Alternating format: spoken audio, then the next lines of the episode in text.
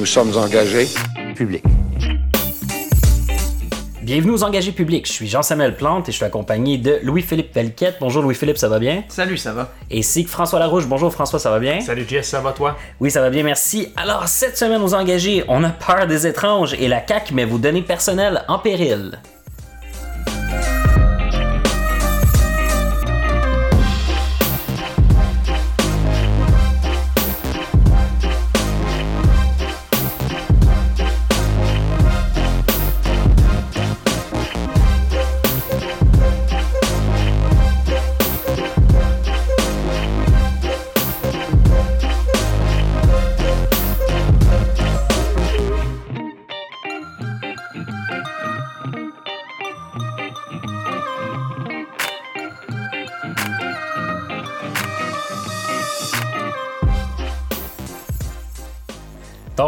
Cette semaine, qu'est-ce que vous avez fait de bon, les gars? François?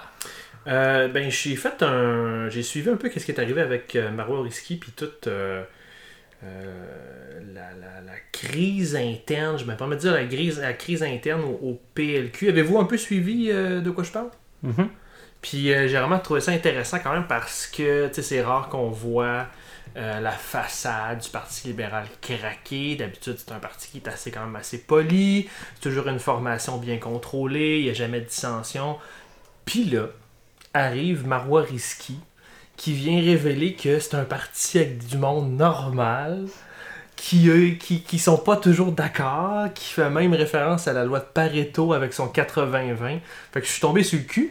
J'ai quand même trouvé que c'était un bel exemple d'implication euh, puis de ce qu'on pouvait faire dans un parti que de d'essayer de lancer une discussion interne sur est-ce qu'on devrait s'excuser ou pas. Euh, au moins, ce que je trouve de rafraîchissant là-dedans, c'est qu'elle essaie quelque chose. Puis j'aime voir, comme avec Catherine Dorion, qu'on remet en question certains tabous. Hein. Ça ne veut pas dire qu'on peut tout faire, mais au moins on peut innover. On peut se demander si on peut faire les choses différemment. Fait que ça, j'ai vraiment apprécié. Euh, puis puis j'ai trouvé quand même que c'était une bonne idée de faire la réflexion, mais à l'interne. Il aurait fallu que peut-être la chose se fasse entre les députés puis entre l'équipe euh, des libéraux. S'ils veulent faire une grande sortie publique pour dire qu'ils passent à d'autres choses, qu'il qu'il y a un redressement, où ils veulent signaler un redressement dans leur vision, ben, je pense que ça aurait fait le plus grand bien. Mais si ça coulait, selon moi, c'est parce qu'il y avait quelqu'un qui avait intérêt à ce qu'on arrête cette opération-là, qu'on arrête cette réflexion-là. Puis euh, c'est- malheureux, mais en tout cas, j'ai bien apprécié l'exercice au moins. euh, je trouve ça rafraîchissant. Mais si on regarde euh, Marois Risky, surtout avec euh, l'entrevue qu'on a faite, que vous fallait vous écouter en regardant euh, les, les épisodes précédents dans le podcast, ça a l'air d'être quand même une outsider du PLQ. Donc, Ouais. Puis c'est une académicienne, elle apprend en ce moment à devenir Mais- députée. Puis on, on le sentait déjà dans l'entrevue qu'elle était très libre, comme Catherine Dorion, comme un Sol Zanetti. C'est des éléments, des électrons libres. tu sais.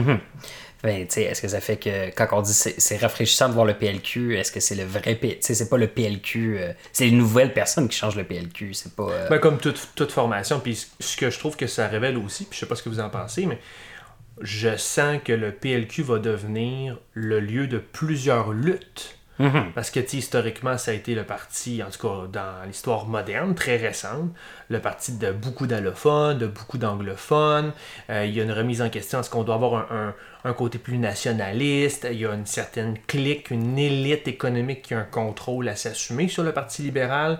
Est-ce qu'on va vouloir se rapprocher de la CAQ? Est-ce qu'on va vouloir, ou on va-tu vouloir garder le contrôle du PLQ?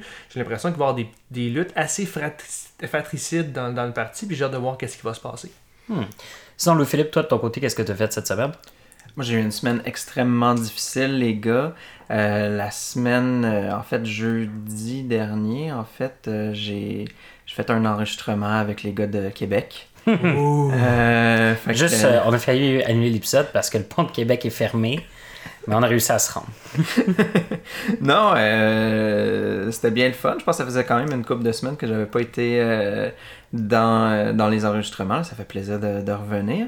Et puis, euh, à part de ça, en fait, euh, je pense que la dernière fois, justement, on avait parlé de qu'est-ce qu'on faisait cette semaine. C'était spécifiquement d'aller d'écouter le, le Super Bowl. Et puis, ben, je l'ai écouté. Et puis, euh, je veux pas vraiment en parler parce qu'il n'y a pas grand-chose à dire là-dessus. Puis, euh, à part le fait que, bon, euh, ben, non, il y a vraiment rien à dire. À part que, euh, en fait, euh, Denis, s'il il en parlerait, mais euh, il y a eu une annonce d'Andy Warhol euh, pendant le Super Bowl, puis on fait un sondage. Je pense qu'il y avait 70% des gens qui savaient pas c'était qui Andy Warhol, puis ils savaient pas qu'il était mort. Fait que il y a, une agence quelque part qui s'est dit Ah, c'est un super bon concept de com, euh, on va mettre Andy Warhol. Mais il faut que tu sois capable de comprendre à qui tu t'adresses. Puis là, je pense que c'est vraiment un cas de pas savoir à qui on, s'adresse. Puis on va y faire une fleur à Denis, justement, si vous voulez euh, voir et lire son analyse sur les différentes pubs du Super Bowl, allez voir ses médias sociaux. Il y a un article euh, qui recense un peu une communication, un échange qu'il y a eu avec un, quelqu'un d'InfoPresse sur le site d'InfoPresse. Fait que à lire. Et on- si on continue à faire des fleurs à Denis, on va appeler ça l'épisode de Denis 2. Sinon, de mon côté, euh, moi j'ai commencé à, ou recommencé à écouter euh, la série Les Pays d'en haut. Puis. Mais la, la- la nouvelle version? Ouais, la nouvelle version. Ok, ok, Non, pas, je- l'ancienne. Je- Peut-être que t'es comme dans le gars, la soirée est encore ouais, jeune. le mardi à 3h, j'ai rien à faire, fait que écoute en TV. Non, mais peut-être t'écoutes les anciens pour pouvoir éventuellement te remettre avec les nouveaux, là, pour suivre l'histoire. Mais euh, je trouvais ça super intéressant comme. Euh, puis bon, c'est un peu caricatural, mais si on veut parler d'intégration des nouveaux arrivants, comme faire écouter une série comme Les Pays d'en haut, puis dire comme voici genre comment c'était il y a 50 ans, puis voici comment la société a évolué. Puis c'est pour ça qu'il y a telle décision. Maintenant, on peut les remettre en question, mais quand on veut, mettons, on parle de laïcité, puis tout ça, c'est pas parce que. euh, euh, peut-être aujourd'hui, mais la laïcité qu'on a voulu faire dans la Révolution tranquille, c'était à cause que la société était comme ça avant. Donc, euh, je trouve ça vraiment intéressant de, juste avoir une petite perspective historique par rapport aux décisions qu'on a prises. Maintenant, on peut les re-questionner, mais il faut comprendre d'où viennent ces décisions-là. Puis, euh, je trouve que c'est un bon moment. Les, les séries haut, c'est 1900, je crois, dans ce coin-là. Donc, euh, c'est un moment pour comprendre la société pré-Duplessis, pré-Révolution tranquille, puis voir pourquoi la société évoluait comme ça. Puis maintenant, ben, si on se questionne, au moins on a une perspective historique sur, sur ces questionnements-là.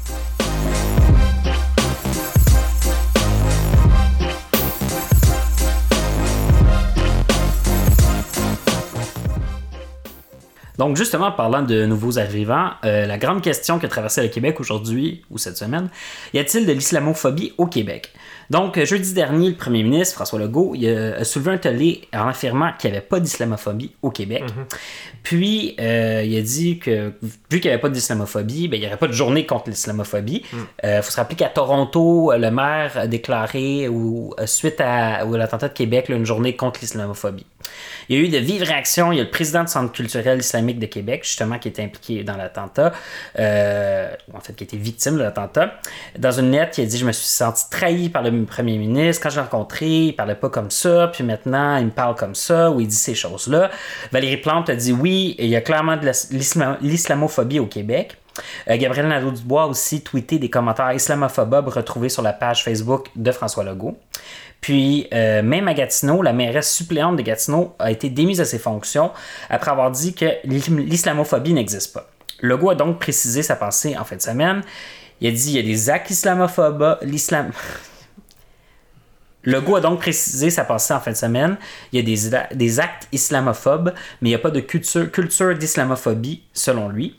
Puis, euh, tout ça au moment où on apprend que la CAQ est divisée sur les signes religieux et sur l'idée d'une clause grand-père chez les fonctionnaires. François, est-ce qu'il y a de l'islamophobie au Québec? N'importe qui qui a déjà brisé la première règle des internets, c'est-à-dire ne pas lire les commentaires, sait qu'il y a de l'islamophobie au Québec. Pour moi, c'est clair, c'est net. On peut rentrer dans une lutte de définition, de termes. Oui, le- les mots ont un poids, oui, les mots c'est important, mais c'est parce que personnellement, c'est pas ce qui m'intéresse. On pourrait parler de racisme, de xénophobie, de peur, mais il y a quand même une peur prononcée euh, sur une certaine religion au Québec en ce moment, puis elle est là.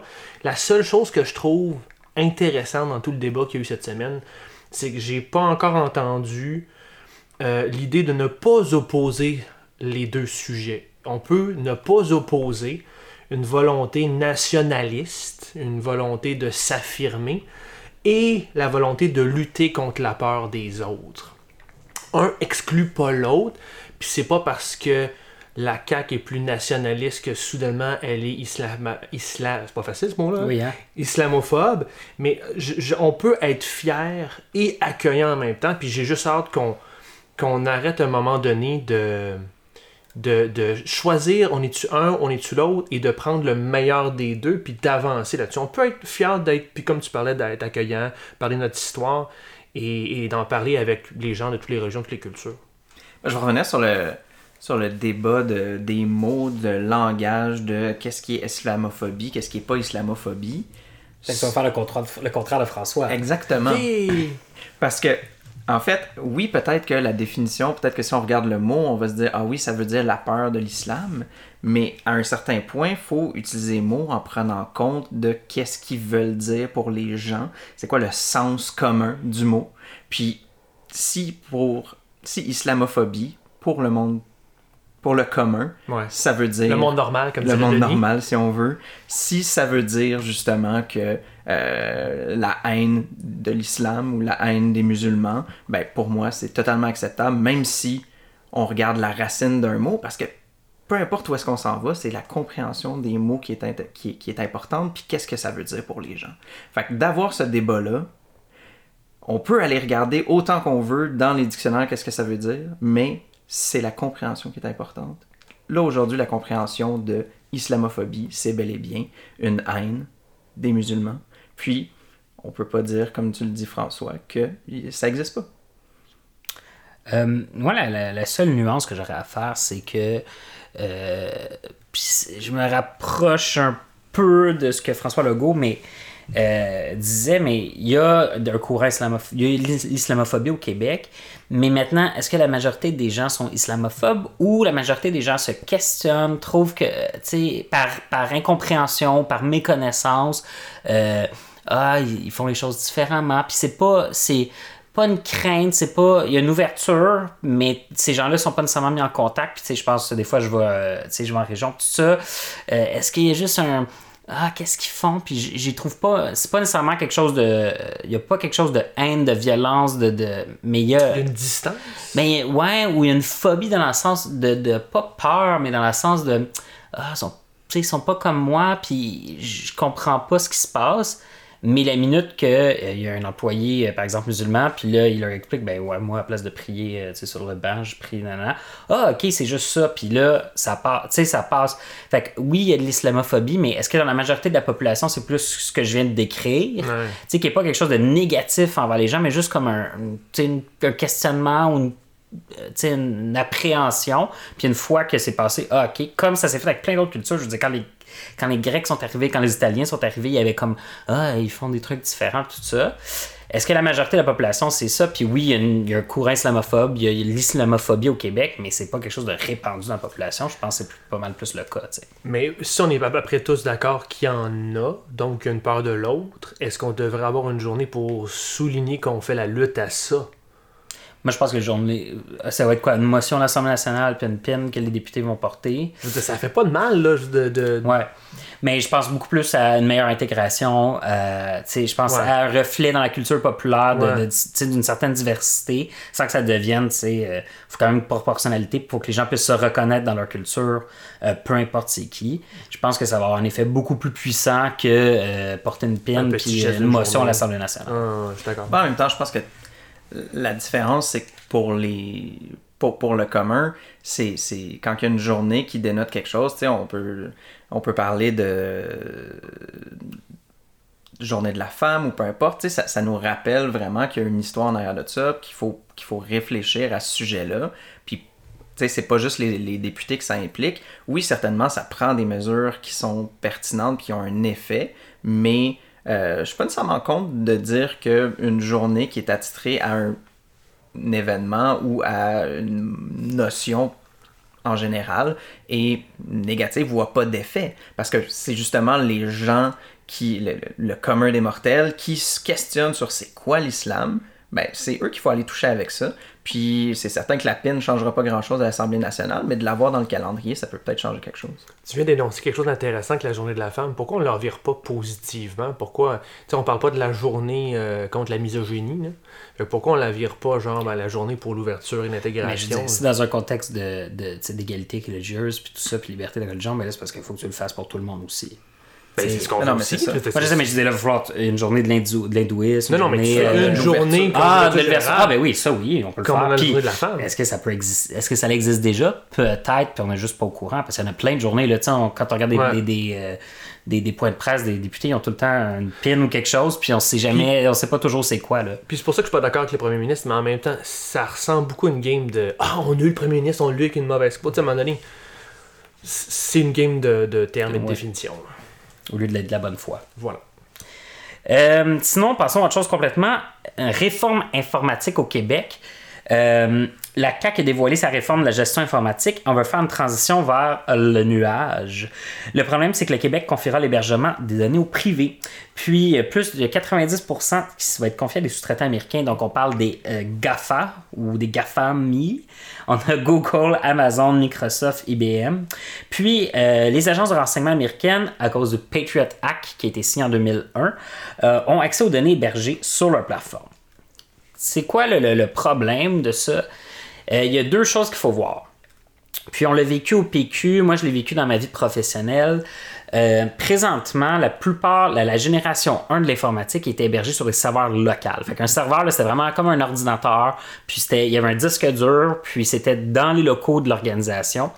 Puis les gens avaient accès. Le problème de ça, c'est que ton serveur, si jamais tu as un événement où que tout le monde veut accéder à ton site web, ben, euh, il n'est pas capable. C'est un petit ordinateur, ou c'est quand même un ordinateur puissant, mais je veux dire, il y a un ordinateur qui gère tous les accès, puis ça fait que ça peut planter. Puis souvent, c'est ça qui arrive quand il y a des gros sites qui plantent. Puis la deuxième affaire, c'est que si de l'international, euh, des gens essaient d'accéder, ben, les données, ça prend quand même beaucoup de temps qui passe de, mettons, à Drummondville à Hong Kong, si quelqu'un veut faire une demande de visa, puis tout ça. Ce qui est bien du nuage, c'est que, un, il y a un ordinateur sur lequel notre, euh, notre système fonctionne, mais si jamais il y a une grosse demande, il transfère les données sur un ordinateur qui est plus puissant sur plusieurs ordinateurs, puis ils peuvent tout gérer ça, puis ils vont savoir des répliquages de ces données-là partout dans le monde, donc ça va aller beaucoup plus vite pour que les gens aient accès à ces données-là. C'est très positif dans la mesure où ça accélère les choses, puis il y a beaucoup plus de flexibilité et d'agilité. Puis si on veut aller dans des applications que le gouvernement donne, ce genre de choses-là, ben, on va avoir besoin de faire ça. Maintenant, c'est à qui on confie ça? Puis c'est à Amazon, à Google, à Microsoft. Puis c'est le, le- le- Pour la majorité, donner- là. pour la majorité, Les c'est de donner ces données-là ou les entreposer aux entreprises-là. Puis c'est là la problématique. Je sais pas si François, tu as, quelque chose à Ben, rajouter. moi, moi, je trouve ça très gros parce que, tu sais, c'est- c'est. Pour moi, si on y va à l'essentiel, c'est un autre exemple de la mort du maître chez nous. Puis c'est tough pour le monde parce que puis tu viens de faire une super belle explication, puis tu as bien vulgarisé la chose, mais c'est extrêmement euh, vague, c'est extrêmement des hauts concepts, c'est pas très clair, c'est pas très concret. c'est difficile de, voir ce qu'il y a là.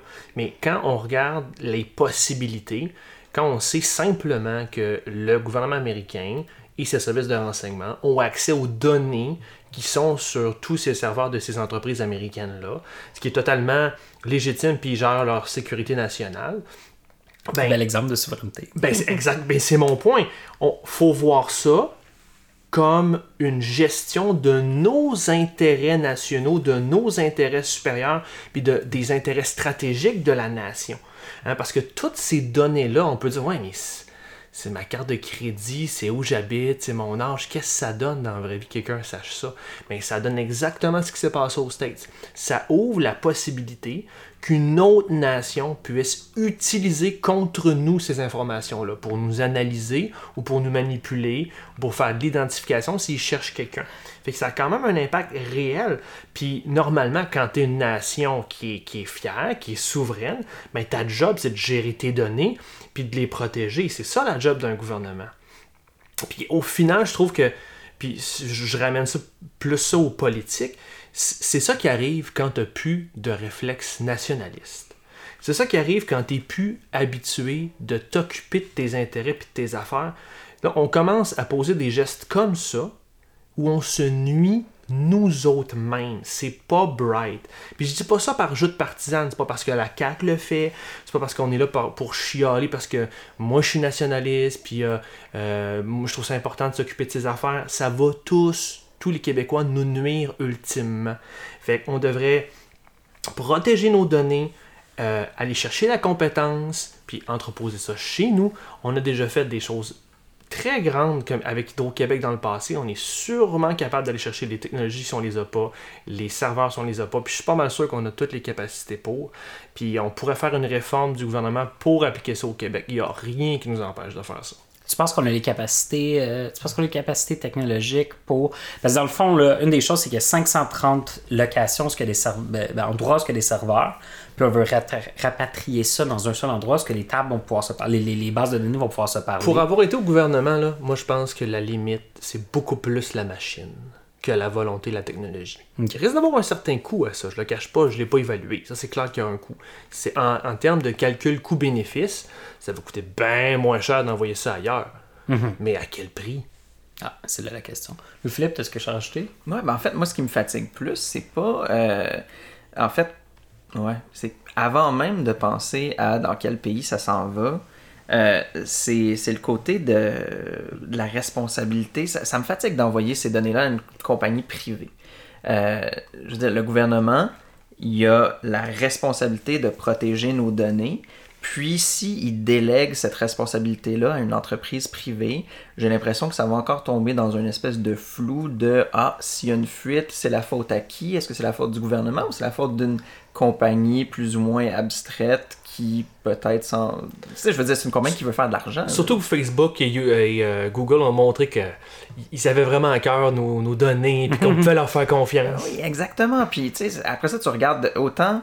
euh, tu regardes autant les, les, les- leurs intentions.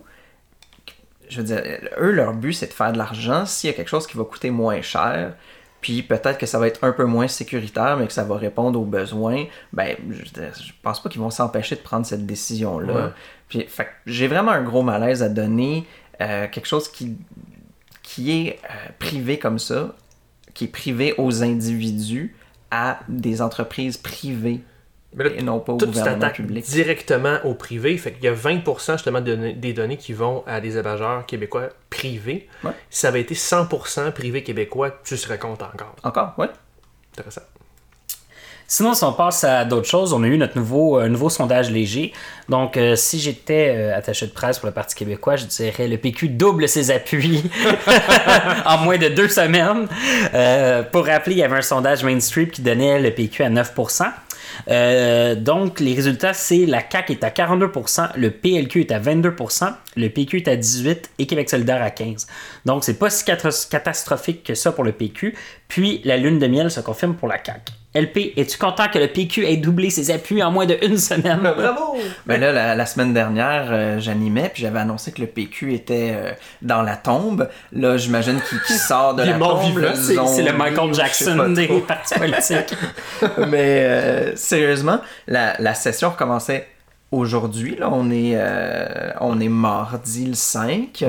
Euh, la session recommençait aujourd'hui. J'ai pas l'impression qu'en deux semaines de congé, les appuis ont réellement. Peu, peu importe ce que le sondage va dire, qu'il y ait eu un changement ou pas, il n'y a pas vraiment eu de sortie significative. C'est Main Street. Je veux dire, exactement. Peut-être qu'il y a un billet, peut-être qu'il y a un billet dans l'autre bord aussi de, du côté de, de- du côté Du de celui de cette semaine, du Si léger. je me trompe pas, le Main Street, c'était un sondage pan-national qui euh, faisait des. qui sondait Ok. dans chaque province. Là, texte, tu, tu vas très nicher pour aller voir les données Ouais. du Québec, tu as moins de sources. Ok, ouais, Ouais. c'est sûr que ça peut. Ben, je sais pas, j'ai pas vu les données. chiffres. Peut-être qu'il y avait, je veux dire, peut-être qu'ils ont eu 2000 répondants au Québec aussi. Puis Ouais, dans ce cas-ci, ça, serait- ça serait crédible. là.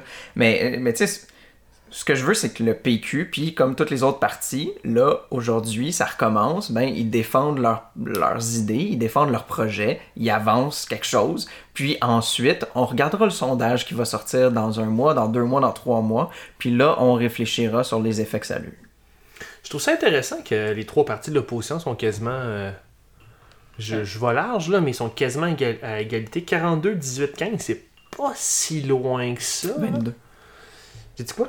42. Ben, 22, 18, 15, c'est pas si loin que ça. C'est euh, c'est quand même assez proche. Puis je trouve que c'est à l'image un peu du Québec. Là. Les, les oppositions cherchent, les gens se cherchent. Puis, euh, Autant dans les partis que Les- ben, la les- population. hein. exact. Puis les partis vont peut-être évoluer, changer, euh, aller plus à gauche, à droite, revoir leur, leur priorité sur l'indépendance ou autre chose. Fait que je trouve ça intéressant quand même. C'est c'est à l'image des plaques tectoniques qui bougent au Québec. Revoir leur habillement.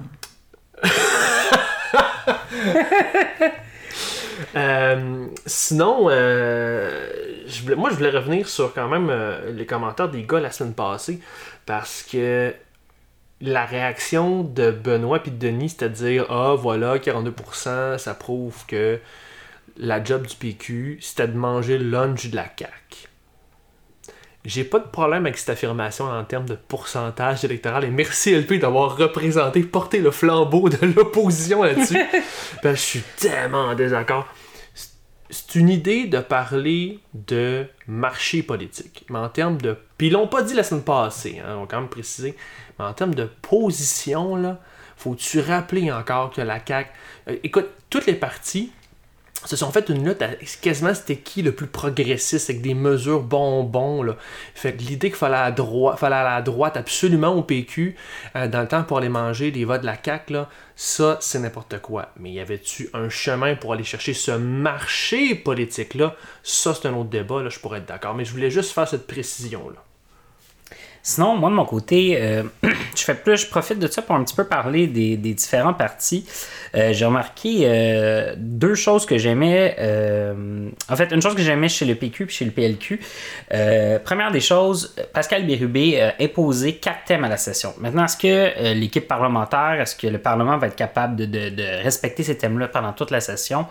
On verra, mais je trouve ça intéressant parce qu'on a rarement été capable de faire ça au PQ. On partait de- de- d'un endroit à l'autre. Les quatre thèmes, dans le fond, il a dit moi, pendant la session parlementaire, je veux parler euh, des régions, d'une espèce de colère qui gronde des régions par rapport au centre. Euh, puis sinon, les autres thèmes, c'est l'environnement, la défense des intérêts du Québec et la justice sociale. Donc, si on est capable de respecter ces quatre thèmes-là, puis on est capable de- d'orienter autant nos communications dans les médias que nos communications numériques sur ces quatre thèmes-là, là, on bâtit quand même une formation politique qui a des valeurs, on impose des valeurs, puis on commence à imposer une structure, puis, euh, puis une vision de- de- d'aller un petit peu plus loin. Est-ce que ça va être fait? J'ai hâte de voir. Mais c'est ça qu'on réclame depuis des années. c'est ça. Quand j'ai vu ça, j'étais comme, bon, ouf, enfin. Je pense que Pascal Bérubé, il a lu son rapport sur le PQ. Sinon, euh, je trouvais que le PLQ, depuis la défaite, avait des super bonnes com euh, communications. Il y a eu une améliora- une amélioration notable du visuel. Euh, au niveau là, du graphisme, tout ça, on sentait vraiment que euh, il y avait une base qui avait repris le contrôle, puis c'était plus gouvernemental. Puis là, on a senti dans les derniers jours que le côté revanchard parlementaire revenait en place. Puis je trouve ça un peu décevant euh, parce que j'étais particulièrement là, As-tu intéressé. un exemple? Euh, ben, Aujourd'hui, c'était François Legault échappait une feuille, plus une feuille quadrillée, puis c'était brouillon, puis c'était comme euh, Oui, oui, oui, oui. euh, imposer un rapport unique, puis c'était barré, puis tu sais, on tombait dans le cadre, dans, dans le sombre, tandis que le, PL le PLQ avait fait des affaires super belles depuis octobre, qui étaient super intéressantes puis motivantes pour la base. Puis, euh, justement, tandis que je suis sur le sujet, euh, je me demandais pourquoi les médias sociaux, particulièrement Facebook, n'appellent pas plus à l'engagement versus au message de comme partisan. Parce que je veux dire, on est d'accord, si tu pour aimer la page du PLQ ou aimer la page du PQ, euh, c'est parce que tu déjà convaincu. Donc, pourquoi est-ce qu'on n'appelle pas plus à faire des dons, à faire du financement, à faire ce genre de choses-là, au lieu de répéter les mêmes messages, essayer de répéter des messages, c'est quoi? Ils pensent que les gens vont voir un message négatif comme ça, puis là, ils vont dire Ah, ben oui, je vais aller partager ça. Tu sais, à tout mon, mon, mon cercle, on le sait, Facebook en organique a peu de portée. Donc, ça sert absolument à rien, à rien, puis on devrait être beaucoup plus dans l'action politique au niveau d'une page comme Facebook. Twitter, oui, on peut essayer de faire rouler les journalistes, faire spinner les journalistes, mais on devrait être dans l'engagement lorsqu'on est dans Facebook. Oh my god. Oh my god, tu m'as, tu m'as starté. Ok, on va en parler en plus dans deux minutes parce que c'est le même mot. C'est le même problème. Puis ça, je m'en fais comme un cheval de bataille. En politique, comment tu es organisé? Puis c'est pour ça que je mets beaucoup l'accent sur la mobilisation, puis l'engagement, puis l'organisation politique dans ce que je fais, de tout ce qui est euh, politique dans ma vie. C'est parce que c'est ça, comment tu es organisé, ok, qui drive ton output de communication. Puis ça va être ça qu'on va dire tantôt sur le, le PQ. Puis c'est exactement ce qui explique ce que tu viens de décrire avec le, le Facebook du PLQ. C'est parce qu'en ce moment au PLQ, tu as une gang de jeunes dynamiques compétents qui font de l'excellent web, qui des fois ont le gros bout du bâton pour. Ils ont l'autorité, puis ils ont le, euh, l'approbation pour publier des choses qui sont trendy, qui sont innovantes, qui sont intéressantes, qui vont attirer l'attention, qui donnent enfin un autre ton puis une autre saveur au PLQ. Puis là, soudainement, tu as une autre gang, plus proche de l'esprit des relations de presse, qui ont de l'expérience, qui sont très bons dans les relations de presse, mais qui fondent leur vision de ces relations-là sur l'attaque, la contre-attaque, des tactiques trop souvent négatives qui, eux autres, là, ont le bout du bâton. Fait que là, on se ramasse avec une communication en put. La, la, elle, est, elle est déterminée par cette joute interne, par ce parfois les conflits internes, parfois pas. Parfois, c'est les, les boss qui décident. Mais quand tu n'as pas de plan, puis quand tu laisses ce combat se faire, c'est ça que ça donne des, des hybrides. Ben écoute, euh, François, je pense que tu étais dans le sujet. On va continuer avec le rapport accablant qu'il y a eu au PQ. On a appris dans un rapport interne, euh, suite à l'élection qui, a été coulé aux médias, que l'ISée dirigeait tout sans consulter, qu'il y avait des problèmes de communication interne, qu'il y avait un conflit entre l'équipe du chef et l'équipe de la permanence, qu'il y avait une gestion de crise entourant Michel Blanc qui aurait ébranlé l'équipe alors que l'ISée n'aurait pas pris en compte le passé virtuel de la candidate. Puis l'idée d'un ticket, dans le fond, d'une chef et co-chef, le Lisée Yvon, n'a pas été du tout concluant. Malgré tout ça, Véronique Yvon s'est abstenue de dévoiler un intérêt pour la direction du PQ avec un sondage qui lui est très favorable.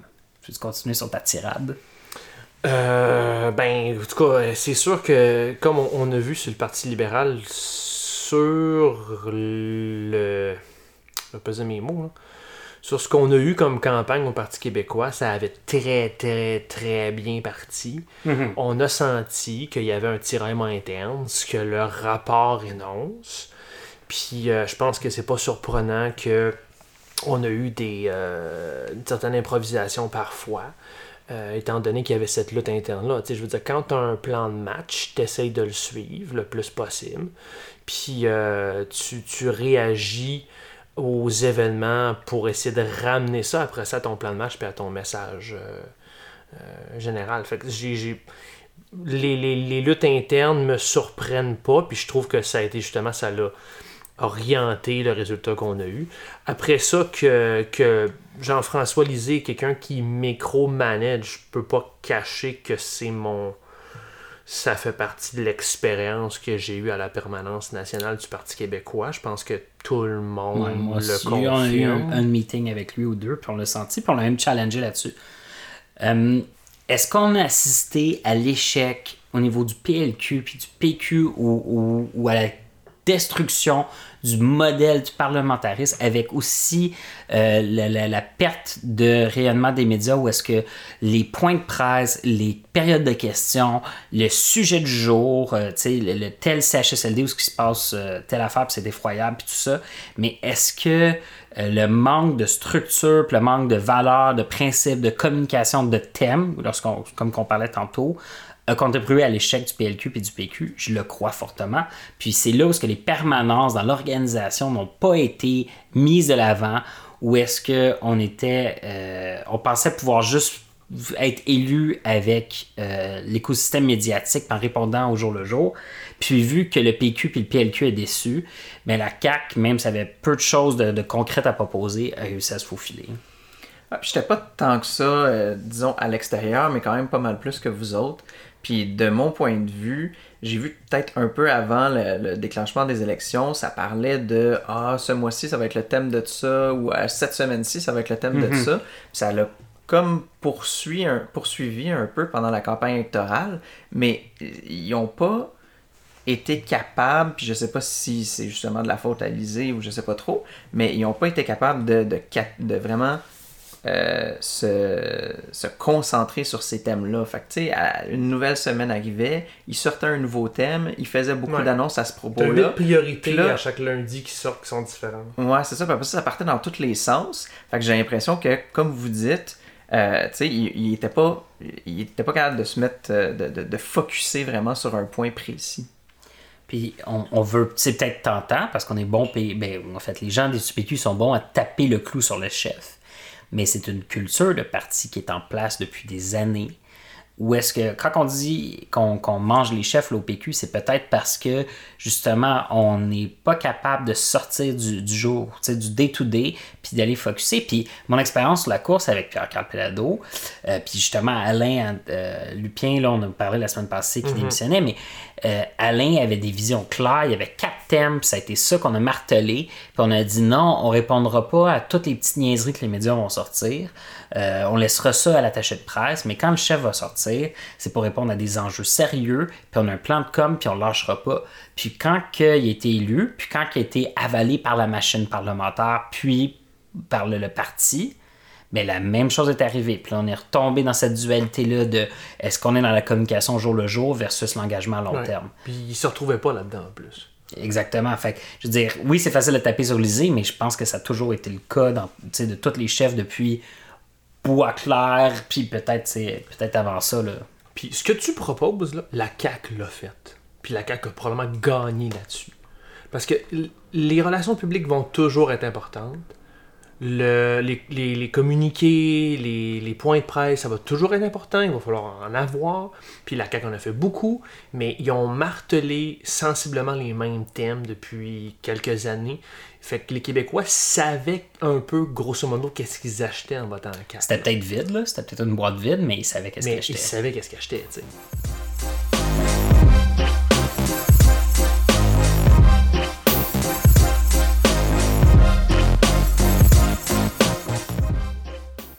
Donc, si on revient dans le monde des sondages, mais au niveau fédéral, au Québec, on a vu un effondrement du NPD qui a passé de 48 à 8% Ouch! Mais on parle sur plusieurs années. Là. Euh, sinon, on a eu une montée soudaine du bloc qui est maintenant égale avec le Parti conservateur à 21% euh, pour les deux partis. Puis sinon, on a le euh, Parti libéral du Canada qui flotte à 39 L'élection s'en vient, on dirait qu'au Québec, on n'en parle pas tant que ça. C'est encore dans longtemps, mais qu'est-ce que vous en pensez, les gars? Euh, en tout cas, pour le bloc, euh, comme dit le même, euh, that escalated quickly, hein? c'est comme. Ah! Je savais spinner, moi aussi, je dirais en deux mois, on a triplé nos appuis. mais pour le NPD, ce que je trouve intéressant, c'est quand même qu'on dirait que le résultat d'une certaine absence médiatique, c'est ça, une certaine absence aussi de thème et de défense du Québec. Puis je m'intéresse vraiment sur un effet CAC. Est-ce que vu que par la lune de miel, on sait qu'on a une expression quantitative de la fin, d'une appréciation d'une autre façon de gouverner qui est plus nationaliste, est-ce que le bloc fit actuellement avec ce que les Québécois aiment? Je sais pas ce que vous pensez. Je pense que oui, mais je pense qu'il y a encore une définition à faire. Je dis, il y a eu tellement de bordel avec Martine Ouellet puis tout ça que là, François Blanchet est en place, mais il va falloir qu'il... Son message est différent aussi. Le message va être différent, mais il va falloir qu'il le définisse. Puis bon, il a commencé à faire le tour des, des médias, euh, mais il va falloir que ça se reflète euh, dans, dans l'espace numérique. Euh, tu sais, moi, je suis dans Outremont, il y a une partielle présentement, puis... les affiches, il y a une photo, il y a un nom, il n'y a pas de il n'y a pas de slogan, c'est peut-être une manière de faire, mais euh, il manque un petit peu de substance. Il n'y a pas d'affiche thématique sur des sujets, puis je comprends que c'est arrivé vite. puis, ça, va pas arriver cette année. Mais, euh, mais il va falloir que pour l'élection, il y ait des thématiques, il y ait plus que juste une photo sur un, sur un poteau. Là. Il va falloir rappeler les valeurs du bloc, je pense, pour que ça rayonne. M'inquiète pas qu'il François qui a un message super clair, puis qui arrête pas de le oh répéter, qui est la défense des intérêts du Québec principalement, puis on va parler de souveraineté après. Là-dessus, euh, il est assez clair. Non, ce que je veux dire, c'est qu'il va falloir, pour pouvoir dire qu'il y a un impact, il va falloir que ça vienne, puis pour que le bloc vraiment euh, cimente ses appuis. Là. Je suis intéressé par ce que tu as dit euh, à propos de la CAQ, puis je sais pas, est-ce que les Québécois sont satisfaits? Fait dans la vie? Dans la vie. Avec la CAQ, tu sais, je veux dire, on, on, on le dit, les Québécois en général, mettons, ils ont une euh, lune de miel avec la CAQ. Mhm. Est-ce que ça les satisfait? Est-ce que ça les, ça les suffit? Puis ensuite de ça, euh, peut-être qu'ils se retournent vers autre chose, puis je veux dire, sont moins intéressés au côté fédéral ou à vraiment prendre position. Je sais pas trop, mais justement, en regardant les chiffres du NPD, euh, le NPD bon, j'ai pas l'impression qu'il y, a vraiment l'intention de défendre les intérêts du Québec spécifiquement.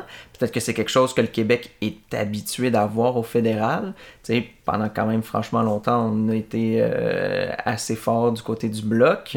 Euh, est-ce que les Québécois sont habitués de se faire défendre puis qu'ils s'attendaient ça de la part du NPD? Peut-être. Ça s'est pas vraiment passé. Mais tu sais, on parle de 2011, mais 2015, on a quand même une élection. C'est une majorité de députés libéraux qui ont été mis en place. Puis là aussi, je pense que. Ah, c'était la déconfiture du bloc, puis c'était on sort euh, les conservateurs. Fait je veux dire, je pense qu'il y a quand même beaucoup de choses en jeu. Puis là, ben, on parle de Justin Trudeau qui nous fait un peu un pied de nez quotidien euh, en investissant l'argent, peut-être, bon, certains vont dire euh, pas mal souvent ailleurs qu'au Québec, puis essayer d'imposer sa, volonté contre la nôtre.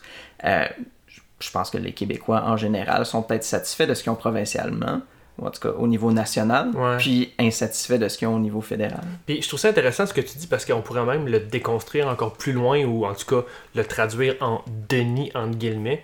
Parce que si tu enlèves l'étiquette nationaliste, j'ai l'impression que l'émotion derrière tout ça, c'est qu'il y a-tu quelqu'un qui s'occupe de moi, y a-tu quelqu'un qui va me défendre? Puis quand tu as eu les libéraux fédéraux, il y en a qui sont très satisfaits à cause des retours pour les familles, mais il y en a quand même qui se sentent beaucoup laissés, trahis. Euh, euh, il y a quand même une augmentation de certaines taxes. En plus, à Québec, on a eu des libéraux pendant des années je, je, je, sens quand même un peu un, soulagement de voir un gouvernement qui semble s'occuper, défendre mhm. une majorité québécoise, un, un vent plus assumé nationaliste. J'ai l'impression que c'est pas tant l'étiquette nationaliste, mais la question c'est plus y a-tu quelqu'un qui va me défendre mhm. enfin dans cet univers-là? Puis le bloc semble répondre à ça, on dirait. Mhm. Une chose qui est importante, peu importe les résultats des sondages, c'est de décider qui on appuie, trouver les gens qui ont nos valeurs les plus proches, puis aller s'engager avec ces partis-là. Au niveau national, toutes ces partis-là sont en train de monter leur campagne. Euh, François t'a partagé des, des posts que les libéraux publient pour euh, la prochaine élection. Puis chaque parti est en train de faire que vous soyez, euh, que, vous, que aimiez les libéraux, les conservateurs, le parti populiste de Maxime Bernier, que vous êtes le Bloc ou le NPD allez vous engager, écrivez sur le site. Vous avez un talent, que ce soit un talent de, création, un talent technique, les partis vous recherchent. C'est là que vous allez avoir un impact. Vous allez pouvoir changer les choses de l'intérieur, puis au final, changer les choses sur votre quotidien en s'impliquant dans les partis politiques. Donc, même si l'élection est loin, allez vous engager maintenant.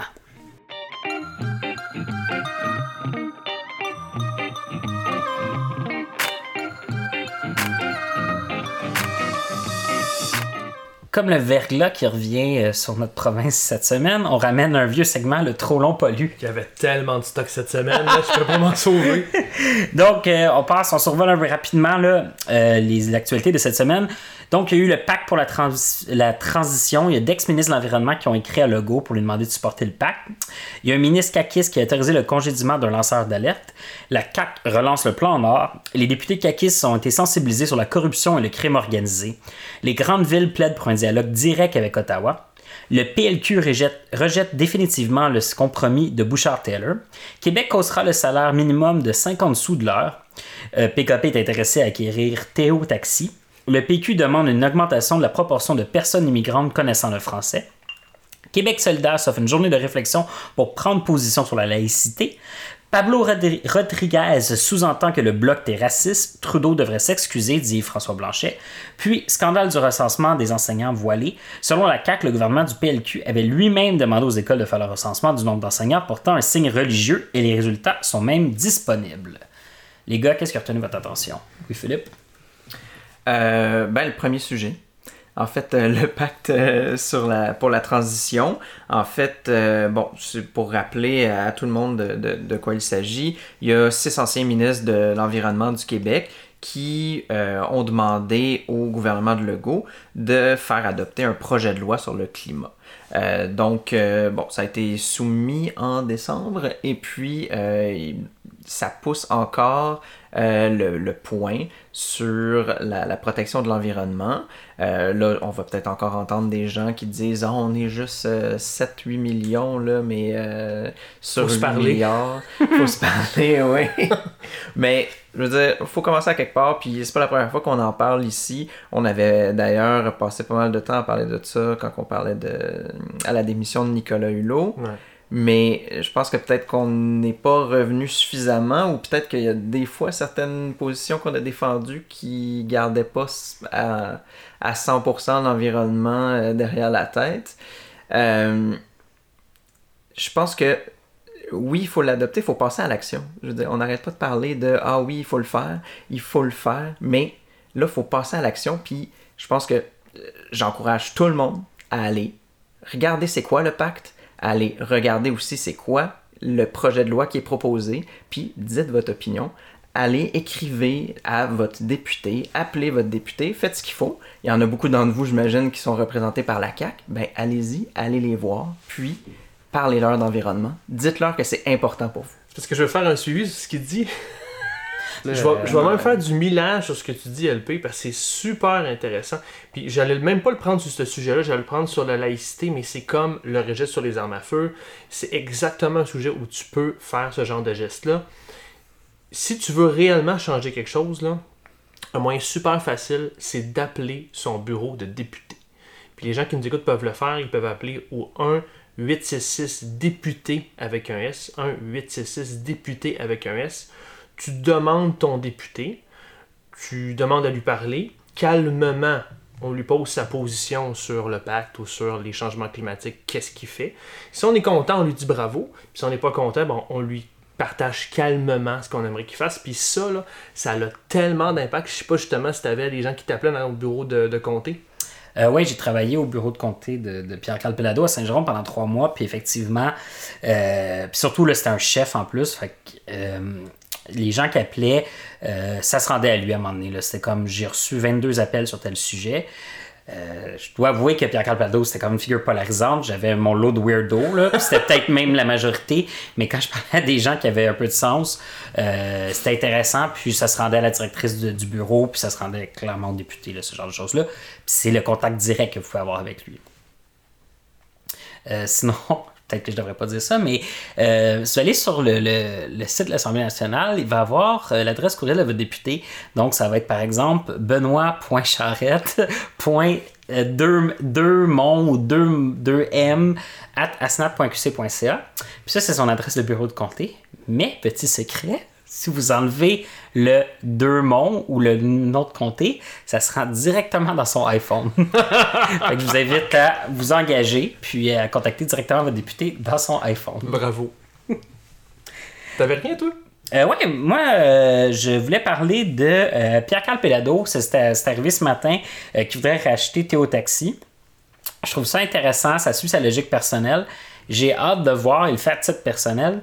Euh, autant j'ai eu beaucoup de plaisir à travailler pour la campagne. Je trouve que les dernières décisions, ce qui s'est passé par rapport au financement du parti, tout ça, j'ai un questionnement par rapport à, l'habilité de gérer ça. Puis j'ai hâte de voir Théo Taxi. Pour moi, ça va être une manière de, voir si, euh, bon, euh, s'il y a vraiment l'étoffe de l'homme d'affaires qu'on dit, s'il est capable de ramener ce modèle-là qui a échoué, euh, ça va prouver que vraiment, je pense que c'est un homme d'affaires qui est capable hmm. d'avancer. Puis si c'est pas le cas, ben mon questionnement va, va être latent. Puis l'avenir politique va être aussi relié à ça. Ça fait du bien de voir quelqu'un que des valeurs, mais qui agit aussi pour ça. Exactement. Pierre Carl, ça fait longtemps qu'on sait qu'il roule en Tesla, qu'il en parle souvent. Euh, il roule pas en Tesla? Non, il, voulait que Julie lui achète une au mariage, mais euh, elle l'a pas fait, puis il était un peu fâché.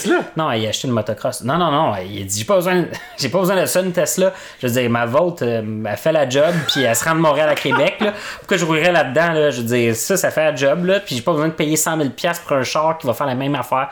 Il a sûrement dit la même crise d'affaires. Exclusivité, engagé public. Donc, euh, sinon, euh, suggestion de la semaine. Moi, j'ai une suggestion un petit peu loufoque. Euh, si vous voulez connaître, puis là, je parle aux adversaires du parti, si vous voulez connaître tout sur le Parti libéral du Québec, au Café Carousel à la place Ville-Marie. J'ai encore cette semaine, euh, je vais souvent là, c'est proche du travail. John Parizella s'installe avec un paquet de conseillers. L'autre jour, il était avec Paul, euh, Pierre Arcan. OK? Puis je vous jure, ils discutent la stratégie du Parti libéral à voix haute. C'est vraiment. J'ai envie de les enregistrer. L'autre jour, j'écoutais, ils parlaient de ce qu'elle allait faire dans la prochaine session, puis tout ça. Puis ils sont juste assis. Tu sais, on se dit souvent, ah, les libéraux sont au, euh, tu dans un club privé ou d'ailleurs vont faire. Non, non, c'est un petit café. Bon, les lattés sont quand même 5 là. C'est pas accessible à tout le monde, mais euh, tout se passe au café Carousel à la place Ville-Marie. Une autre exclusivité, engagé public. Sinon, Lou Philippe, qu'est-ce que t'as proposé, toi, pour cette semaine? Euh, moi, je vous propose euh, au Centre des sciences de Montréal, il y a un événement qui s'appelle Les Audacieuses, sciences et technologies au féminin. Donc, en fait, ça, c'est le 10 février euh, au Centre des sciences de Montréal, euh, en partenariat avec l'UCAM et euh, notamment une, foule d'autres participants, comme CGI, LMNTI, MDA, Polytechnique Montréal, Pratt Whitney, Ubisoft peu importe, une quantité assez phénoménale de, de, de compagnies qui participent à cet événement-là. T'as pas parlé de Service Partagé Canada? Uh-huh. On lit dans tes notes, LP. Euh, puis, dans le fond, euh, le but, c'est de mettre en vedette euh, le, le, le domaine des sciences pour, euh, pour les femmes, pour les filles notamment. Euh, L'accès est gratuit pour les filles de 17 ans et moins. Donc, si c'est peut-être le temps de, de choisir une carrière, on cherche un peu qu'est-ce qu'on veut faire, euh, c'est non seulement le côté carrière, mais aussi le côté exploration des sciences en général. Euh, c'est vraiment un bel événement pour euh, où est-ce que justement c'est mis à l'honneur. Parlant de femmes, euh, on se cachera pas qu'on est euh, tous aux engagés publics des gars blancs, il n'y a pas beaucoup de diversité. Alors s'il y a à l'antenne des auditrices qui voudraient participer aux engagés publics, qui, pour qui euh, notre objectif de informer, divertir, mobiliser, euh, ça les intéresse, qui veulent participer à ça, ce qu'on ce qu'on demande pour faire ça, c'est simplement d'avoir une expérience quand même politique.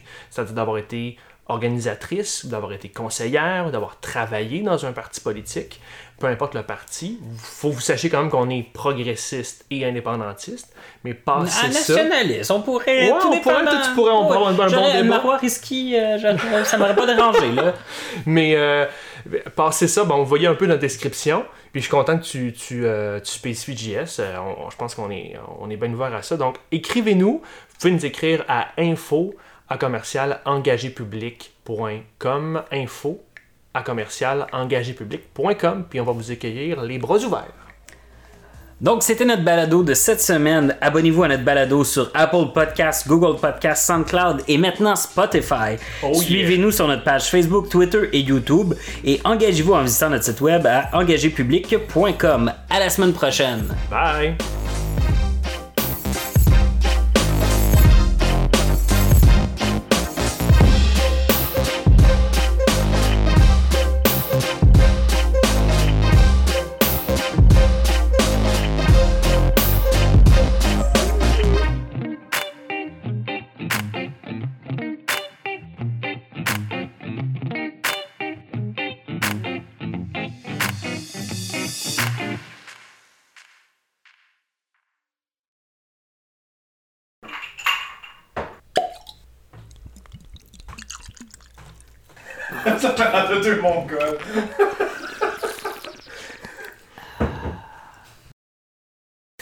Assis avec leur tasse comme un café. Là. Mais là, il faudrait faire telle affaire, telle affaire. Ton tatou, ça va être. C'est euh, comme la fois que Jean a fait un Maroon 5.